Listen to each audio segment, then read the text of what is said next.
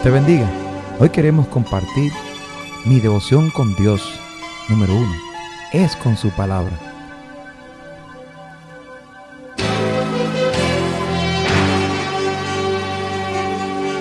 ¿Recuerdas la primera vez que viste ese tema en los teoremas de matemáticas? ¿Del torque en física?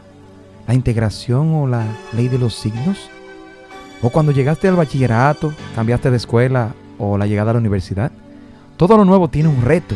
Muchas veces tenemos dificultades en continuar. Todo lo desconocido necesita una costumbre, necesita practicarse y conocerse. Dios te ha dado un libro para comunicarse contigo, la Biblia. ¿Y sabes que al principio es extraño para ti? Pues es un libro que tiene muchas facetas. Corrige, enseña, confronta, consuela, construye, enjuicia, limpia, alegra. Si crees que la Biblia es más que una obra literaria trascendental, sabrás que es el libro de un Dios santo para una creación contraria a su carácter. A través de ella conoces los pensamientos de Dios que son diferentes a tus deseos naturales. Conoces a Dios que te invita a dejar el pecado y te ayuda a eliminarlo en tu vida. Por esto, la Biblia es un libro que nos confronta nuestra vida espiritual. He aquí una realidad importante.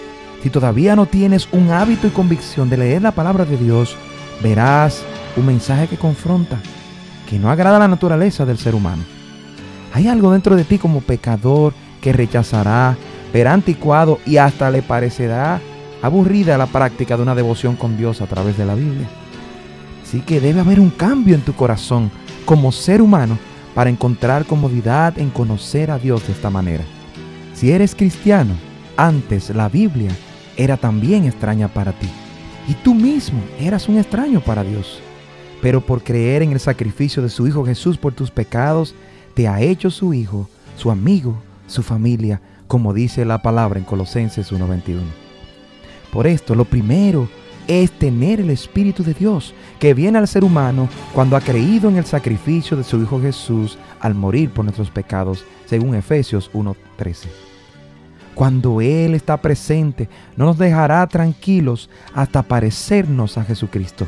El Espíritu Santo es la tercera persona de la Trinidad, Dios mismo, que nos ilumina para entender, nos inclina para desear su palabra y nos capacita para obedecerla.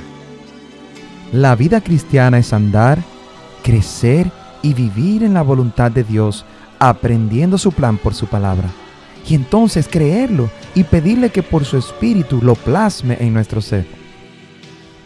Así que el navegar por las escrituras será un gozo cada día, pues es por la palabra de Dios, del Espíritu de Dios que estamos leyendo, produciendo esperanza, cambio y consuelo.